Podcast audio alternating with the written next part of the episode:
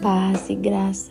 Estamos no décimo dia do nosso propósito de 21 dias. Parabéns quem conseguiu chegar até aqui vencendo as dificuldades, as tribulações. Eu tenho uma palavra para você. Ezequiel 22, versículo 30. Diz assim: Busquei entre eles um homem que tampasse o muro e se colocasse na brecha perante mim, a favor desta terra, para que eu não destruísse, mas a ninguém achei.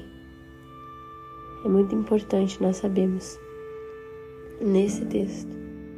Um homem não surgiu, ninguém para fazer um papel de um homem justo, que orasse, que jejuasse, que defendesse os pecadores.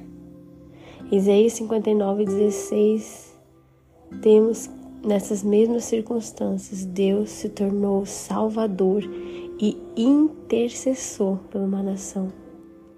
Mostram que Deus fez isso pelo sacrifício de Jesus. É muito importante nós entendemos a nossa posição. O Senhor nos escolheu para interceder, não só pela nossa nação, pela nossa família, pela nossa igreja, também por essas cidades, Novo Hamburgo, São Leopoldo. Que o Senhor te abençoe. Vamos orar? Pai, nós te agradecemos nessa manhã por mais um propósito teu. Colocamos diante de ti todos esses dias que seja feita a tua vontade e não a nossa. Nós estamos aqui para permanecer na brecha em nome de Jesus. Amém.